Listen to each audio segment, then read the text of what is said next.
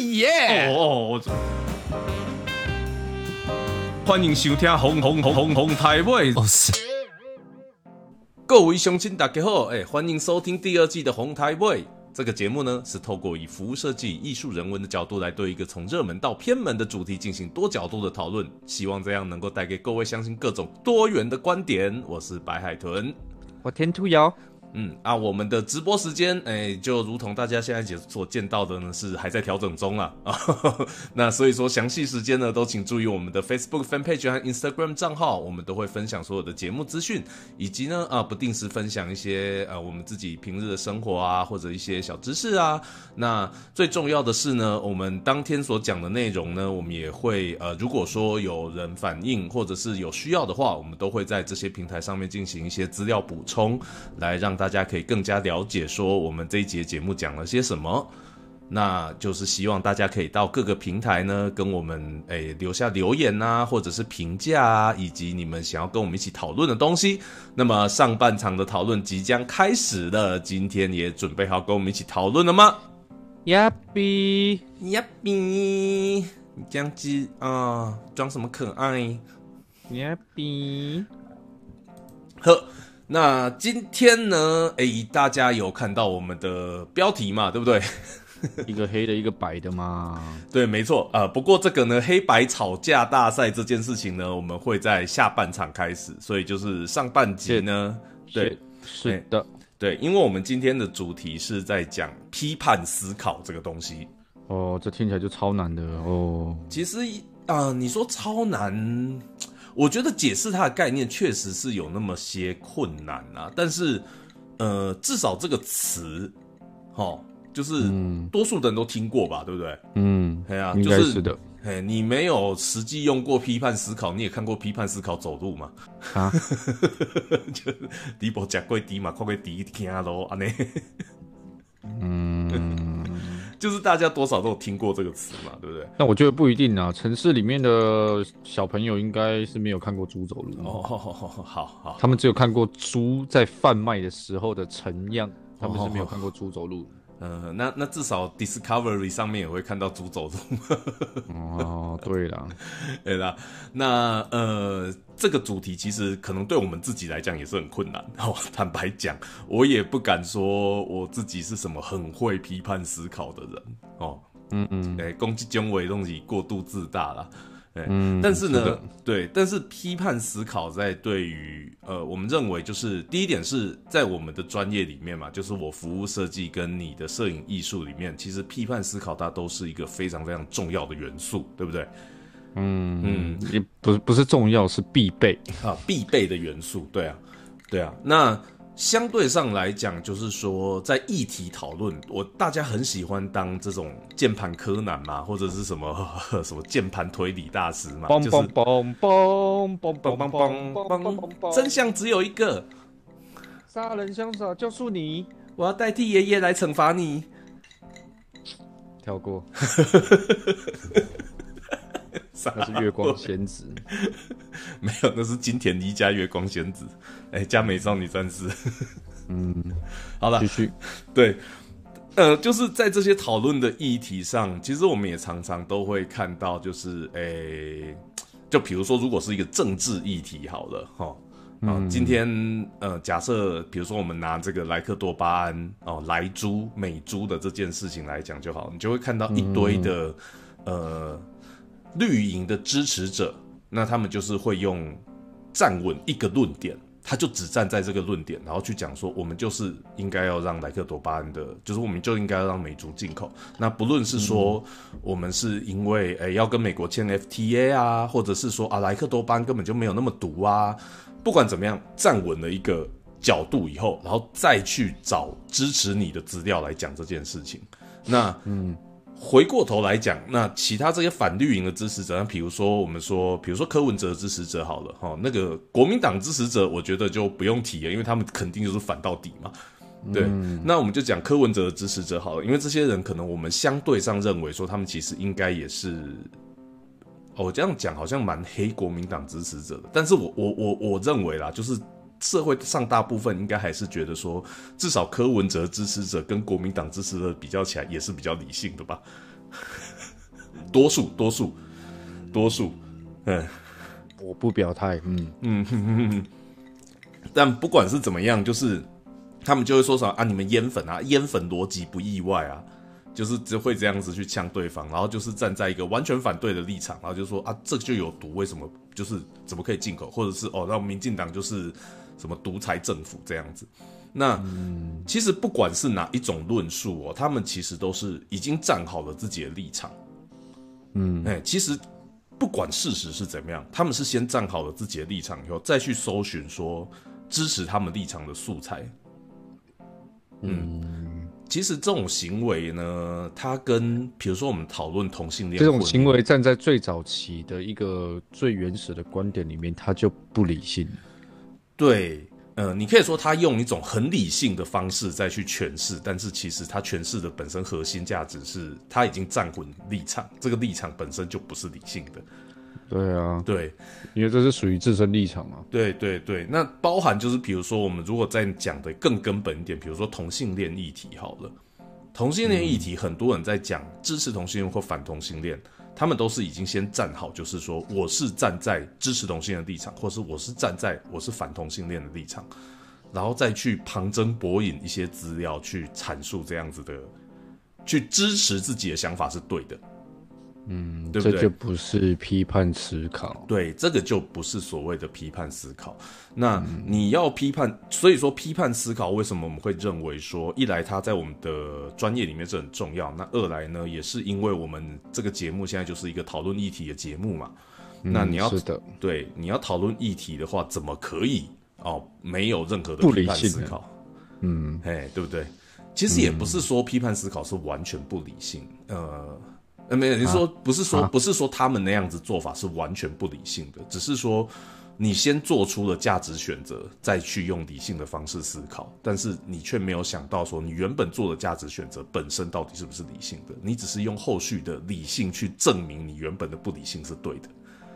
你这边讲的有点绕哎、我来 我来简化一下好了。哎，总而言之呢，就是例如说，我以我自身的观点为出发，这个东西本来就是站在不理性的观点里面去出发的，因为这是自身的观点。但是当你自身的观点出发的时候，你收集了大量的资讯以及各方面，嗯，就是无论是人事史地物的历史啦，或者是背景啊、科学啊等等之类的这些东西，它是一个大众被公认是一个非常正确的事实的时候，它可能违背到你的理性原本的那个核心价值的时候，你就会产生了很多的问号。你产生了很多的问号以后，你把你原本自身的这个不理性，或者是你原本的出发点跟这些东西全部套在一起的时候，得到了一个结论，再返回馈去问你自己说，你当初原本所思考或者是所坚持的这个东西，嗯它是否是正确的？嗯这就是批判思考最基本的概念。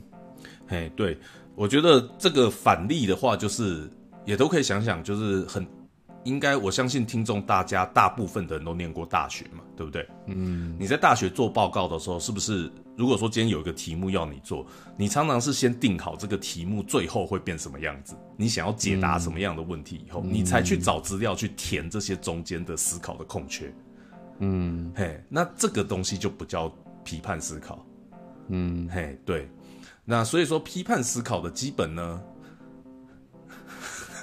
然嗯后然后突然突然有听众留言说，那个金田一加月光仙子加柯南的梗横跨蛮多时代的，啊，对啊，真的真的。柯南拜托都十几年了，哎、金田一也是很久了呢，美少女战士也是有够久的，嗯，这个我幼稚园时候的事吧？我记得，也是哦。妈，柯南是万年小学生，我小学的时候他念小学，他现在还在念小学。对啊，好，那回到主题，回到主题，讲到这个批判思考的部分呢，就是嗯、呃总而言之，就是我们认为他在讨论议题是一件非常重要的东西。它其实最主要的功用，并不是在批判，对不对？虽然说它叫批判思考，但它重点不是在批判这件事情，而是说，他透过去批判，他批判或者是 challenge 去挑战你原本的一些。呃，应该是说他透过一些知识的收集，然后再回头来挑战你原本的认知，这个过程才是所谓的批判嘛。对，所以其实批判思考里面有一个非常大的重点之一，它不是完全的重点了、它最大的重点之一就是嗯你需要有一个理性且自我反省的能力了。哼哼哼哼哼，对，理性自我反省这点很重要。那、呃，我觉得这边就开始呃跟大家讲解释一下，如果说如果我们要从一个比较比较容易理解的脉络去理解怎么做批判思考这件事情，嗯嗯，那我觉得首先要讲一件事情，就是说，其实批判思考它是一个还蛮稀缺的一个能力。嗯，如果说你去念很多，比如说什么商业丛书或者是自我成长的那种书籍啊，很多人会告诉你说心灵鸡汤。诶，心灵鸡汤不会讲，因为心灵鸡汤本身就是一个缺乏 缺乏批判思考的东西。对，没错。对对 心灵鸡汤超废的。啊，我这样子讲话会得罪很多人？哎、心灵鸡汤是很多人存活下去的根本价值。对啦，但是我觉得心灵鸡汤应该是这样讲好了，也不是说它很废，它有它的用处，它可能就跟宗教之类的东西是一样的，它就是给你一个正向的能量嘛。我不是说它没有用，OK，它不是说真的废，而是说如果我们今天要真的要做心批判思考的话，其实跟心灵鸡汤没什么关系。你转的有点硬啊！你刚刚说心灵鸡汤超废的，你后面又说其实好了它没有很废。我来讲好不好？心灵鸡汤对我个人来讲超废的。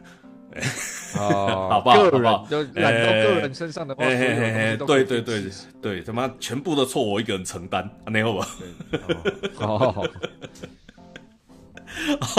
回头过来讲，就是说，你看到这些什么自我成长或者是商业丛书，他们都会讲说什么哇，什么什么二十一世纪或什么二十二世纪，什么二零二零年什么人类最稀缺的能力之一，哦，很多都会提到所谓的批批判思考能力。所以你就知道说，其实批判思考能力是一个大家都知道，大致上知道它怎么运作，但是其实没有真的这么做的一个东西。嗯，没有实践化了。对，我们今天用一个再再回到这个同性恋的例子，好、来举这件事情好了。同性恋它基本上我们都会认为说，OK，如何从一个传统的社会价值观，就是说我们只只要做这个一夫一妻的婚姻，转换到这个同性恋，同性之间可以结婚，可以婚姻这件事情，它本身可能是一个批判思考的过程，对不对？然后可能因为我们大部分的人，我相信绝大多数的人从小都会被教育说同性恋是不对的，因为我们这个我们传统的这种社会价值霸权，它就是去告诉你说同性恋是不对的。然后什么叫做传统的社会价值霸权？就是因为它是一个呃传统社会价值这个东西，大家都知道了吧，就不用解释了嘛。嗯，那为什么他会是一个霸权呢？为什么我会说他是一个霸权呢？因为他已经太过于深植于我们的社会里面。就算说我我们讲今天你的父母，他可能不反对同性恋，嗯，好，我们的父母辈，就算他已经很开放，他不反对同性恋，但是如果今天你跟他讲说，哎、妈，我如果是同性恋的话，要怎么办？我我相信，我相信还是偏多数的家长会不希望看到这样的结果。对不对没办法接受了。对对对，就所以，就算说他们可能理性上他们已经可以接受这个社会上有同性恋存在，但是潜移默化之中，他不希望自己的小孩是同性恋，就表示是什么？就是表示他其实个人不喜欢同性恋嘛，他可以接受这个存在，但他不喜欢嘛。那潜移默化之中，它一定就会一直在这个整个的社会脉络下，对不对？呃，你家庭每天的相处啊，那包含说你去到呃学校啊，到职场上啊，也会受到很多所谓的这种性别刻板印象的压制，对不对？好、你今天男生比较阴柔一点呢，就 呵呵你娘娘腔，好、或者是女性比较阳刚一点，就被叫男人婆，这个都是超老的例子，但是它还是持续在我们的社会之中发生。嗯，那男性要有男性的样子，女性要有男性女性的样子，婚姻就要有婚姻的样子。这个就是一个，它是一一再循环，把我们钳制在这个社会价值里面嘛，对不对？所以它会变成一种霸权，因为所以你，它是最有话语权的。所以你的意思就是说，其实社会规范这个霸权的核心架构就是所谓的道德规范嘛？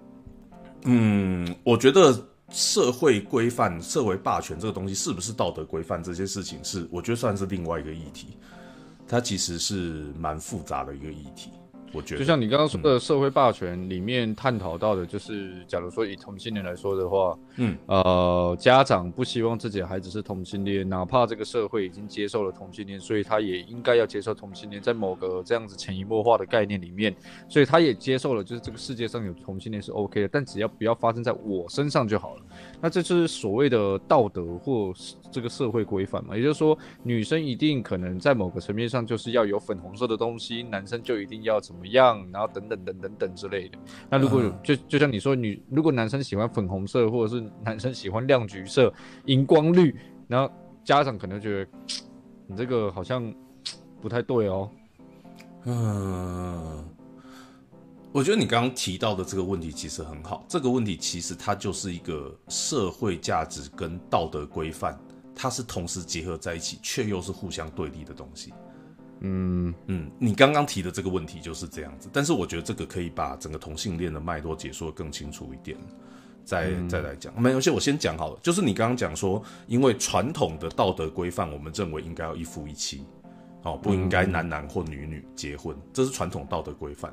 或者是高跟鞋、裙子是女生的专属物品等等之类的。但是我们新兴起的这种啊，比如说年轻人间，大家都认为说同性恋是对的。嗯嗯，这件事情它形成了一种新的社会规范、社会价值观，而这种新的社会价值观等于回头去 challenge 旧的道德规范。嗯哼，所以这个就是为什么我说社会价值观跟道德规范其实是应该要拆开来讲的东西。哼。你可以说是这个东西叫做传统道德规范，它有一部分跟所谓的传统社会价值观是重叠的，然后新兴的社会价值观会去 challenge，会去挑战传统价值社会价值观。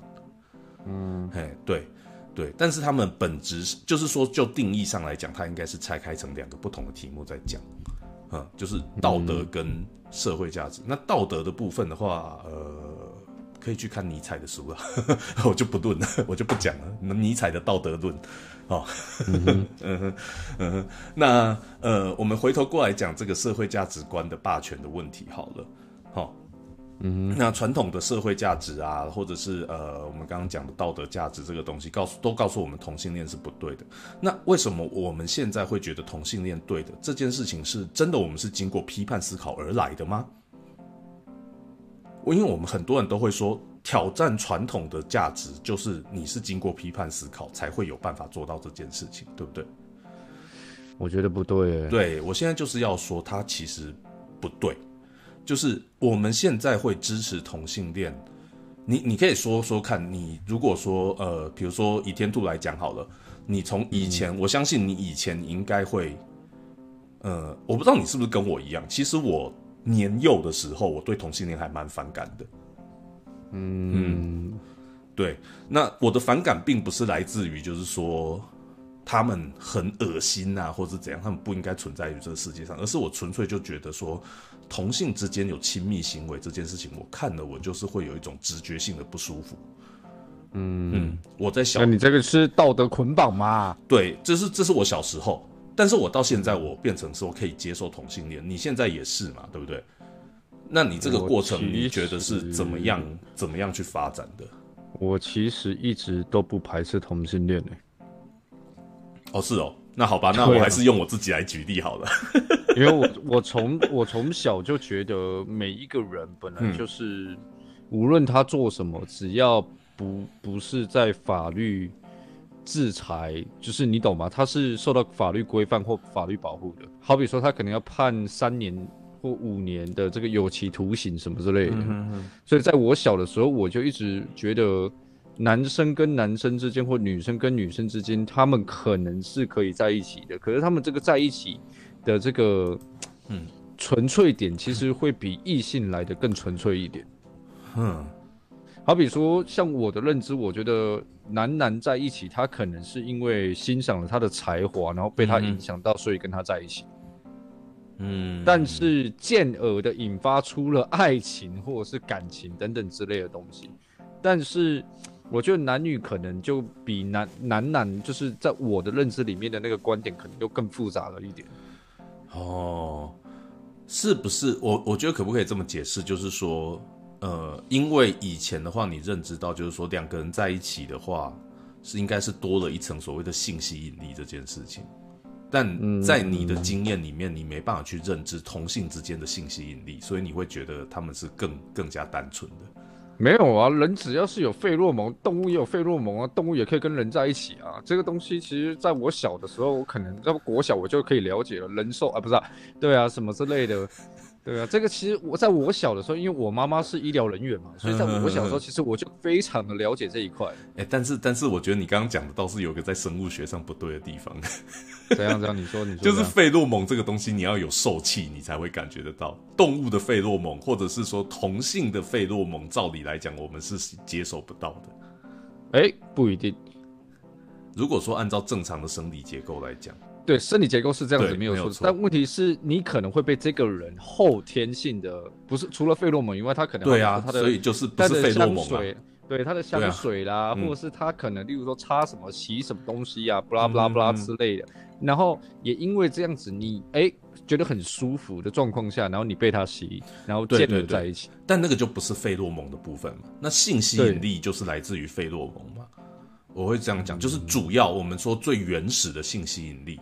生物上的性吸引力就是来自于费洛蒙嘛？嗯，这么说来讲应该是没有错的吧？嗯，不过，anyways，就是我我其实这边我觉得这个跳过，先跳过好了，因为我觉得好像跟主题有点偏了。嗯，但是啦，但是回到回到刚刚讲的议题里面的这个，我从小我就觉得。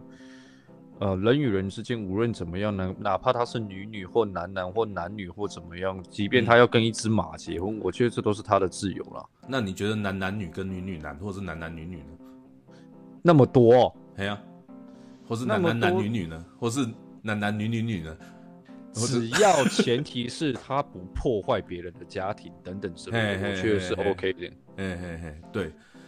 但我觉得像这个东西，就是应该就是你经过批判思考得来的。那我现在要讲我自己的例子好了，就是我是如何去从一个不接受同性恋变成现在接受同性恋的。而我觉得这个过程并不是批判思考，哦，因为我是从小是因为这样，是一直到后来，可能我我高中的时候念男校嘛，嗯嗯，那男校里面我就会开始接受到一些很不符合。你有被告白吗？我我是没有，在高中的时候还没有。你有 在高中跟人家告白吗？没有，也没有，也没有，也没有。好吧。但是那个时候会接受到很多，就是你会开始认知到，就是哎，其实有很多人他的他是活得非常不符合性别刻板印象的。嗯嗯。那可能国中的时候你就开始接触到很多人，但是到高中以后，呃，可能是因为环境的关系，你会开始跟这些人有比较深刻的交来往。嗯，嘿。然后才开始意识到，就是说，其实同性恋他跟你我都一样，就是他也是一个一般人，他只是喜欢的跟你不一样，他喜欢男的，他不喜欢女的。在我当时的状况，嗯嗯，对，那也是经过这个经验累积，经验告诉了我，就是说这个东西它是一样的，所以我到后来才会去觉得说，所以同性恋它没有什么错。嗯，但我想要说的是，我不认为这个叫做批判思考，因为它是一个经过长时间的经验累积，导致我有这样的想法。所以他回头过来，他还是因为我自己个人的经验而得到这样的结论。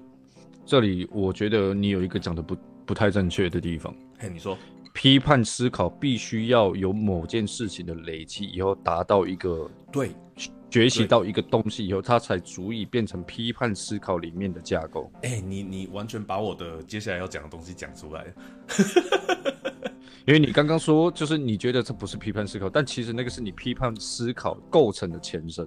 没有，对你可以说它是一个前身，但我要讲的说，批判思考它不可以只只根据经验，它其实要根据知识跟概念。对啊，所以我刚刚说之一架构嘛。对，所以它是经验是其中之一，因为经验会帮助你形成一些概念，对不对？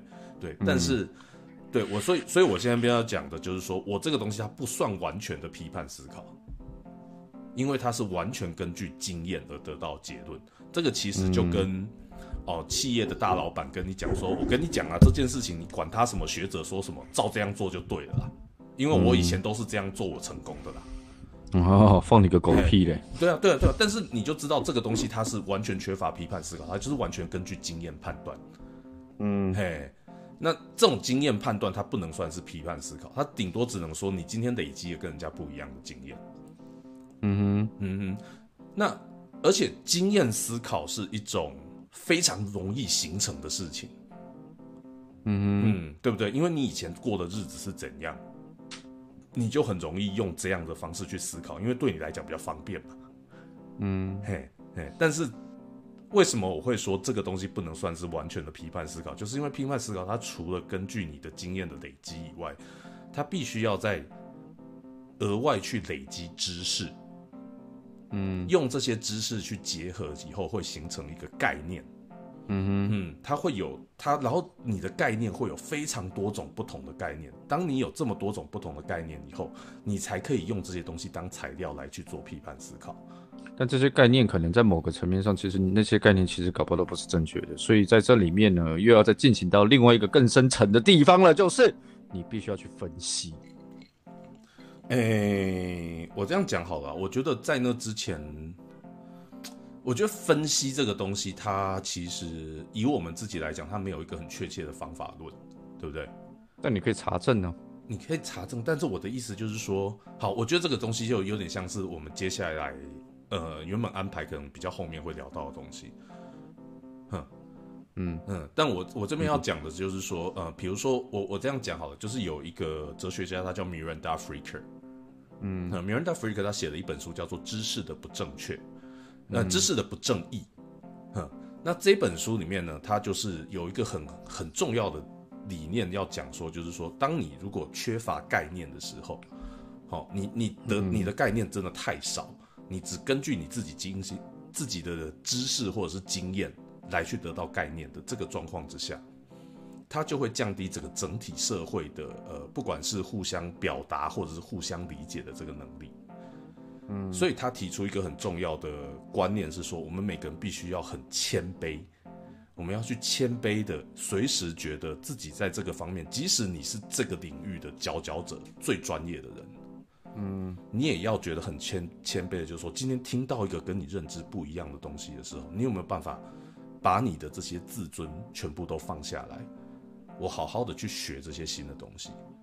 嗯嘿，这是人都很难吧？这是人都很难，但是他就是说，他提出的这个概念，就是说，我们每个人都必须要谦卑的去思考自己是否缺乏相关的这种概念啊，或者是经验啊，或者是知识，所以我们才无法理解他们在讲什么。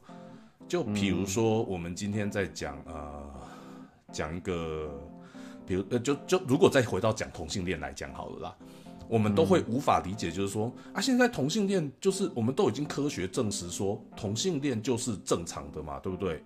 嗯嘿，他天生就是同性恋呐、啊，全世界有百分之五的人是同性恋呐、那为什么你们还不接受同性恋呢？如果同性恋他就是正常的话，我们无法理解说为什么这些啊、比如说互加盟这些人他们不接受同性恋。那其实最原本的概念就是因为说我们根本就缺乏他们的，我们根本就没有去理解他们的核心价值是什么。嗯哼，嗯，我不是说他们就是对的，但是我的意思是说，我们都直接去做批判，我们直接去去骂这些人，直接去攻击这些人的同时，我们其实并没有尝试去了解他们。嗯嗯哼，哼，那这本书哈，或者是这个哲学家他所提倡的这个概念，就是说，即使这个东西我们听起来再怎么去荒谬，再怎么样荒谬，它有可能都是一个其实是你根本不知道的东西。那你哦只有知道了那个东西，你才有办法去收集那个东西相关的知识，然后你才可以去反思你自己的价值观背后的脉络到底是是否是呃怎么讲，就是它的脉络到底对不对？嗯嗯，然后你自己的脉络到底对不对？把每一个脉络全部都考虑进去以后，你才有办法对这整个成仙主题，嘿，成仙怎么啦？你得到、哦，很对啊，你得到了嘛，因为你才能把整个脉络整个分析到精透嘛，你就得 到了嘛。哦哦哦然后我就要进入一个老子的领域就对了。到底是先有鱼还是先有水呢？到底是先有鸡还是先有蛋呢？你不是鱼，你怎么知道鱼不快乐呢？我不知道鱼不快不快乐，但我知道鱼很好吃。好的，撒回了。对，看好难接回去哦。没法多啦，啊，探讨就是这样子啦。啊，不过，对啦，不过就是要讲说，你如果缺乏对这整个脉络的理解的话，其实你根本不会知道这个这个议题它的全貌长什么样子。你永远只知道说，我是站在赞成或是不赞成，我喜欢或是不喜欢。嗯，哎，那你就是会缺乏批判思考。所以你到底是喜欢还是不喜欢？你说你你说哪一个议题？你刚刚不是说我喜欢或者是不喜欢？所以你是喜欢还是不喜欢？那要看是什么议题呀。我们在探讨的议题是什么？我们在探讨议题，你说批判思考吗？同性恋。哦哦，我我结巴什么结巴？看这个用喜欢不喜欢好奇怪哦，应该是说我赞成或不赞成吧？那你接受还是不接受？哦，我完全接受啊！我不接受发生在我自己身上，好不好？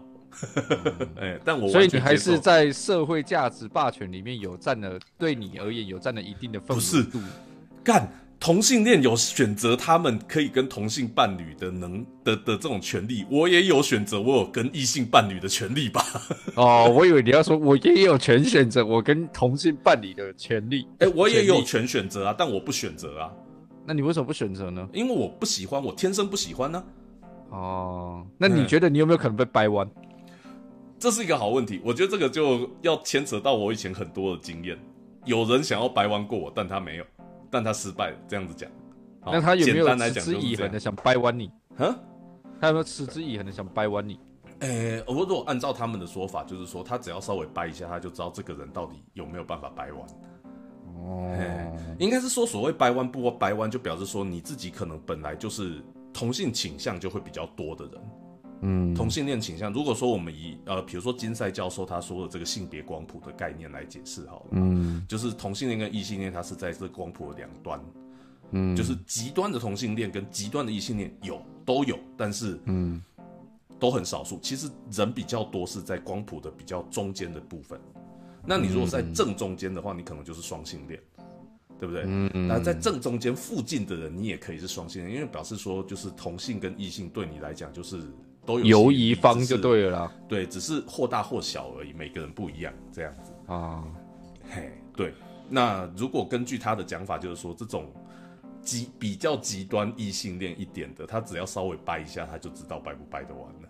那你有没有曾经在就是求学或者是就职阶段长到这么老这个的这个生活经验里面，你有没有曾经就是哎，你觉得这个你很欣赏这个男生，然后你真的就是觉得哎，他真的很不错这样，但是。就是欣赏他，但是你没有被掰弯这样。你说，呃，完全当成就是一个喜欢的对象来欣赏吗？对，没有哎，嗯，没有哎，就是完全就是你说这种想要交往的这种吸引力是完全没有。不是，我不是说，我不是，不是，不是，不是，不是，不不不不，我不是说像异性的那种喜欢进阶的可以交往，而是你喜欢这个同性，而且你甚至很欣赏他，好比说他的专业啦，他的才能啊，他的人格特质，但是你知道，就是你就是单纯的因为这些被吸引，但是你不会因为这个吸引这个概念去跟他进而交往，或者是对啊，那当然当然有很多啊，不管是同性异性都很多。嗯，了解。对，只是你如果今天是在异性的时候，我觉得到我这个年纪，而且再加上我这么长年以来的实验、自我实验，我已经有办法分得出来，就是说我是完全的欣赏这个人本身。嗯，嘿，这个这些本本身的特质以外，如果是异性的，他对我来讲，可能还会有另外一个特质，叫做性吸引力。嗯，那所以这个东西就一样的东西一样哦，完完全全一样的东西放在同性里面，它就没有性吸引力的问题。对，就是放在异性里面的话，它就爆炸了，就对了。也没有爆炸啊，嫌诺啊，嫌诺啊，爆炸是怎样啊？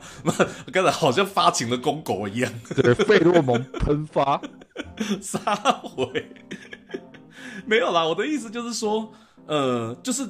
吸引人的特质有很多，那我我已经有办法去拆解出来，就说是不是有性吸引力这个特质？哎，对，对，大概就是这样。也不是所有的女性对我来讲都有性性性吸引力啊。嗯，嘿，但是没有男性对我来讲有性吸引力，这样子讲。哦，了解。那我问你哦，我问你哦，你知道有一个词叫围棋士吗？围棋士，嘿，知道，知道，知道。对对对。那假如说，好好比说，你今天你有一个朋友，围棋士就是那个嘛，就是下围棋的嘛。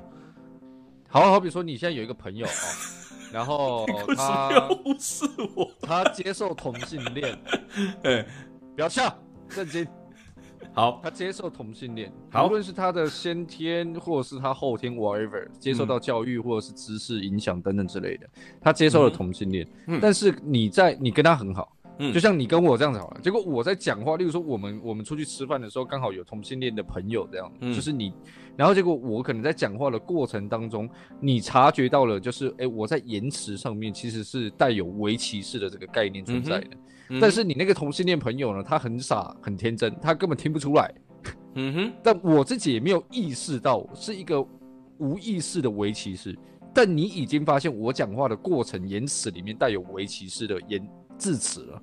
那你觉得像这样子的概念里面，它是因为社会价值所导致的呢，还是你觉得这是一个个人的问题所导致的？这真的就是一个批判思考题目了。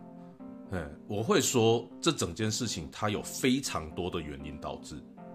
嗯，好比说怎么样？首先第一点是因为，首先是因为先有这样子的一个社会，比如说我们今天讲说什么啊，你很 gay 那种话，嗯，我们不见得是真的认为 gay 不好，嗯，我们不见得真的认为 gay 不好，但是 gay 我们讲说你很 gay 这个东西本身是不是带有歧视？嗯，就是。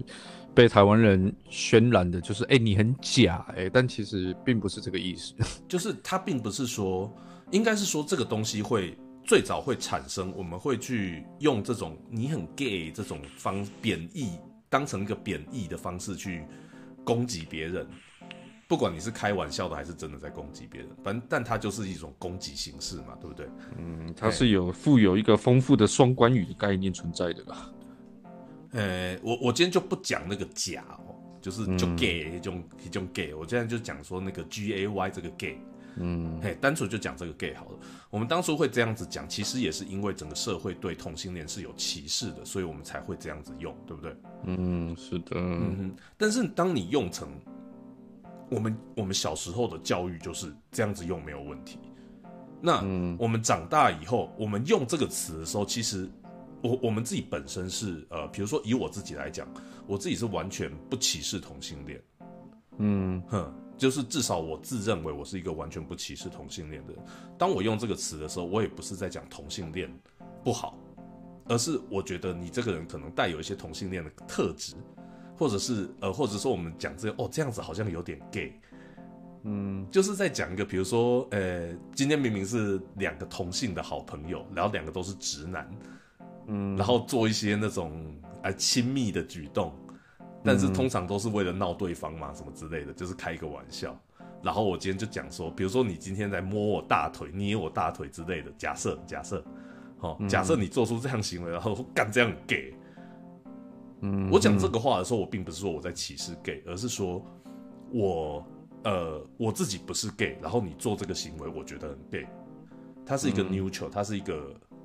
没有歧视意味的词，嗯，但它是不是贬义？它可能也包含一点贬义，因为呃，我不喜欢这样的行为嘛，嗯，嘿，所以这样是包含贬义，也没有错。那有没有歧视呢？这种状况之下呢，可能一般来讲会认为说，就是说，当下听的人如果是 gay 的话，他会不会觉得被歧视？嗯，嘿，对不对？因为你自己没有歧视的意思嘛，但他如果觉得有歧视呢，那你是不是构成歧视？嗯哼，嗯，这是一个很好的问题哦。那后来第二点就是说，当你自己有歧视的意思在讲这个词的时候，但对方不觉得你有歧视他，那又不又构构不构成歧视？嗯，嘿，所以就是当你如果说你用批判思考去思考这个问题的话，它可以拆解成很多不同的脉络来看。嗯，嘿，那究竟构不构成歧视，它才变成一个可以讨论的主题。嗯，而不是说你今天说他是歧视，他就歧视，他就是歧视。就比如说之前我们说反骨男孩，反骨男孩涂黑脸抬跳抬棺舞这件事情，什么什么翻滚男孩是谁？反骨，Wacky Boys，Wacky Boys。哦，嗯我听成翻滚男孩，我心里面想翻滚男孩不是彭于晏哦，谁啦？翻滚男孩上啊！反骨男孩啦。嘿嘿嘿嘿他们之前不是在网络上被骂很凶，说他们歧视吗？嗯，哎呀还出来开什么记者会什么的来道歉，对啊，对啊，对啊。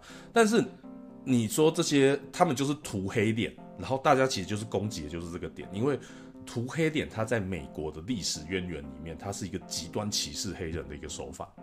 嗯哎，但是今天，比如说第一点，反骨男孩他做这件事情的时候，他可能不知道这样的历史脉络，而且他很明显，他也不是在歧视对方嘛，他并不是拍这个影片去嘲笑黑人嘛，对啊，他只是在对 copy 一件事情而已啊。他确实是做了一个在美国的历史脉络之中是歧视的行为。嗯他如果在美国做这样子的事情，他可能会被人家枪枪毙啊。嗯，嗯哼哼，对，但是对他在台湾啊，而且重点是第一点是他是在对啊，第一点是他在台湾嘛，第二点是他当初模仿的那些是肯雅的嘛，好像是肯雅人对不对？肯雅人他们自己在社群媒体上就跳出来说，就是他们完全不觉得有被歧视，他们还很欣赏人家去模仿他们。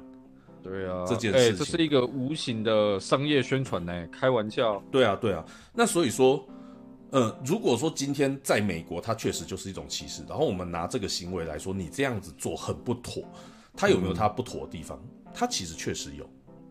嗯，因为你这个影片如果传到美国的话，在美国黑人看起来就是他妈的歧视。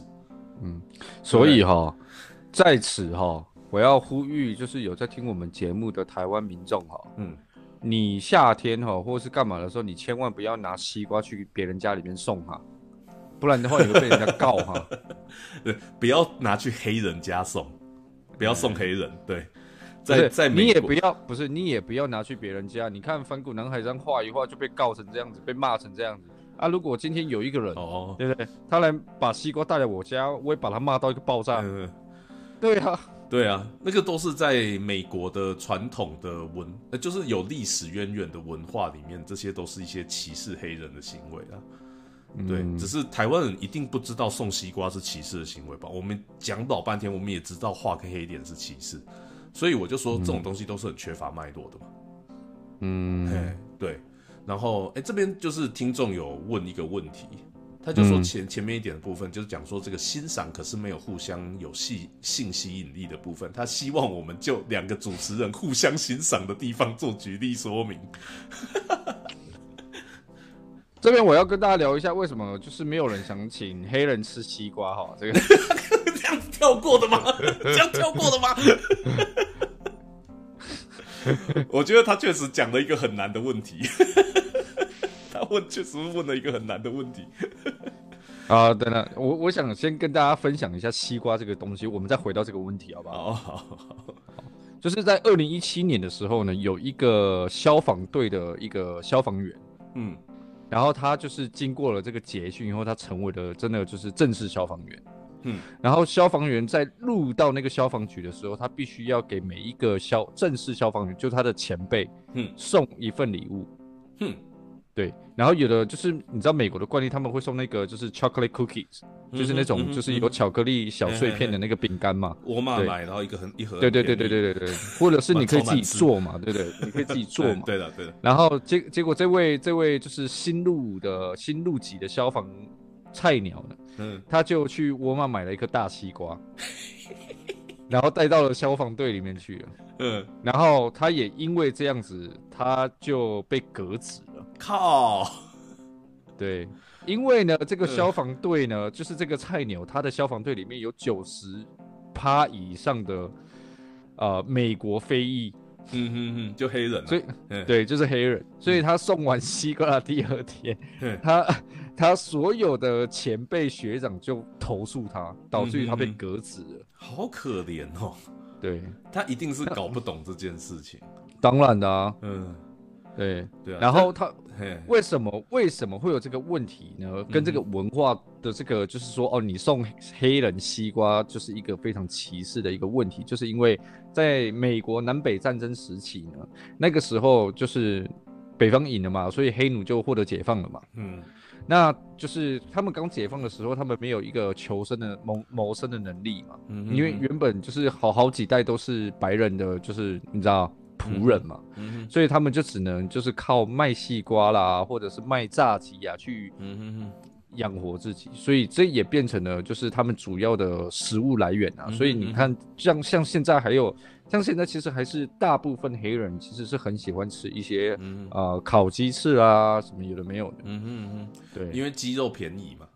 对对对。嗯对，所以也像就是这所以现在就听众有讲说，就除了西瓜送炸鸡也是，其实好像有有那个程度的差异性。对送炸鸡，其实他们现在真的就是觉得、哦，OK，反正就哦可以吃嘛。但是送西瓜，他就觉得 WTF，、嗯哼，对，对。也就是也也因此呢，就是 变成了一个，你只要送黑人西瓜，或者是你涂黑脸，就是一个完全的歧视。可是嗯涂黑脸是真的，就是你就是真的是歧视哦，就是你觉得他很就是低等，或者没有啊，那个也是历史脉络。我觉得这个网络上已经太多资料，我们不需要再去做补充了。涂黑对对这对对对对对，但但是送西瓜真的就是完全就是你带，你就例如说你有一个黑人朋友，然后嗯他的你就说哦，然后礼拜天我想带你的小孩子去去出去玩，哦去哪里玩？我想带他们去棉花田采棉花，是一样的道理。嘿，对对对对对对，就是黑人朋友如果说说，哎、你假日要不要来我家玩啊？说好啊，那我们可以玩什么采棉花吗？你觉得会被打死？对你马上就再见了啦。不过我这边就是讲到说，就是不管是送西瓜还是呃画黑脸这件事情，或采棉花，对，采棉花没有，我我觉得应该是讲说，呃，反骨男孩的涂黑脸这件事情，嗯，大家都在讲说你这就是歧视黑人的时候，其实他无形之中他是受到了一个所谓的美国文化霸权的牵制，嗯，因为，涂黑脸这件事情只有在美国被视为歧视，对啊，对。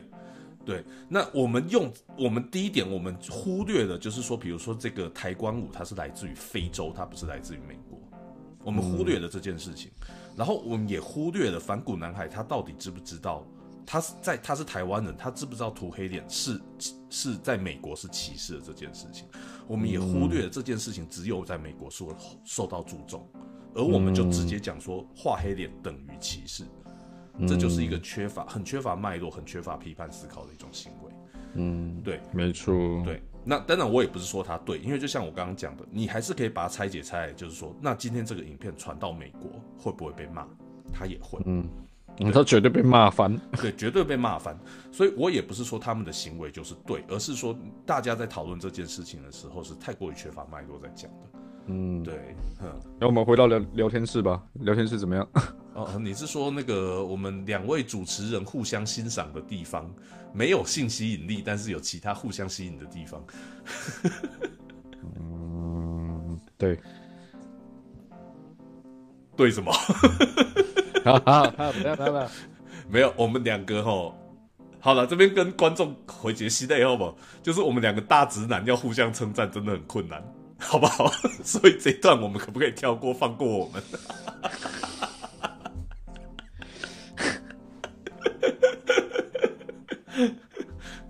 哎、我觉得没不是互相欣赏吧，我觉得应该是说，嗯，我觉得更贴切的是在某一些层面比较嗯互补或或者是比较志同道合一点。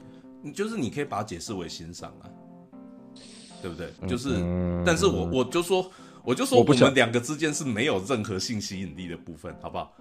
嗯 嗯对哎哎，好不好？我看到我看到白海豚来我家住的时候，我看到它腿毛我就觉得恶心，所以基本上是我腿毛明明就不多，基本上是不会有什么，还有他肚子，所以基本上是不会有什么性吸引力法则，或者是互相对，嗯嗯嗯哎、我的肚子混圆的很漂亮，嗯，那是你家的事，关我屁事啊，他这样和气一团呢。关我屁事啊，干那你家的事啊，有人喜欢你肚子就好了啊。好，好，好了，哎、我觉得我们好像前半段有点讲太久了，就是呃，我们就快速的把剩下就是原本想要讲的部分给带一下吧。嗯，好的，哎，好了，那个聊天室真的不好意思哦，我接下来不会理会你的这方面的追问。对，没错，真的很不好意思哦。啊，那就是接下来我们想要讲一下，就是说，当批判设计在，比如说在摄影艺术上，它到底要怎么用呢？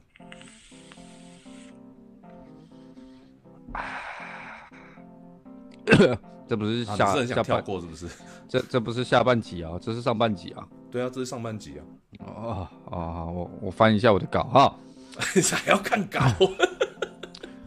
我觉得啦，批判思考刚刚讲了这么大一箩筐哦，哎、就像啊不然这样好了，我们把它嗯挪到下半场讲，因为时间其实真的差不多了。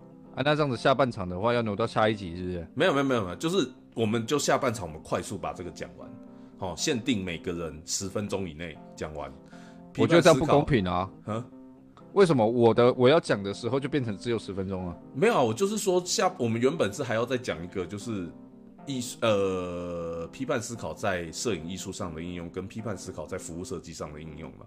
嗯，不然现在现在已经五十五分了嘛，我们来讲一下就是刚刚聊天室的回复内容，你觉得怎么样？呃，你要回复哪一个？我不要 对嘛？你在空啥小？啊、我们把这个批判思考如何套用在摄影让你讲完艺术好，不要不要不要不要，我不要我我要休息 现在就麻烦你靠腰。啊！下半你懂了吧？这就是我们两个的吸引力法则就在这里，你懂了吗？我 我不懂，这好像叫互斥力法则吧？啊，我们下半集见了啊！来来来，好了好了好了好了，休息一下，下半集见哦。那所以就是，我真的什么乱七八糟的。这不能怪我啊！就聊天室突然插一个话题，我也一直在想要怎么讲，对不对？哦，这个真的超难接的，聊天室这个话题真的超难接的。我也觉得超难接的，我也不知道该怎么办。还哎，我我只能说，说，所以是哪部分有吸引力嘛？身体之外，我心里想，身体之外，对，就是我们个性互补啊，相处的来，价值观相同，互相。总而言之啊，我跟你们说了，我跟你们说啊，总而言之啊，就是海豚他不知道怎么剪接，他是个剪接麻瓜，然后天兔知道怎么剪接，所以他就找我了，就这样。好像也不是一开始也不是这样找的。好的，之前上一季有讲过怎么找你的啦。哎，对对对，啊你们回去自己听哈回，去听，回去听，回去听。对，回去听啊，啊，应该是我忘记第几集了，应该是第一集跟最后一集都有讲。随便啦，全部听起来就知道了啦。好啦，安尼感谢大家收听今天的红台尾上半场，那就一样，请密切注意我们的 Instagram 或是 Facebook 粉丝专业，我们都会分享节目的详细资讯以生活点滴。那大家对我们内容有什么看法呢？都在这些平台上可以跟我们讨论。那本期节目内容经过剪辑之后，也会放上各大 Podcast 平台，上线时间呢就请大家密切注意我们的各平台啦。那就恳请大家在各平台都订阅、追踪、留言。好，谢谢大家。那我们就下半场见喽，拜拜，拜拜。啊，拜拜，呱呱。呱呱。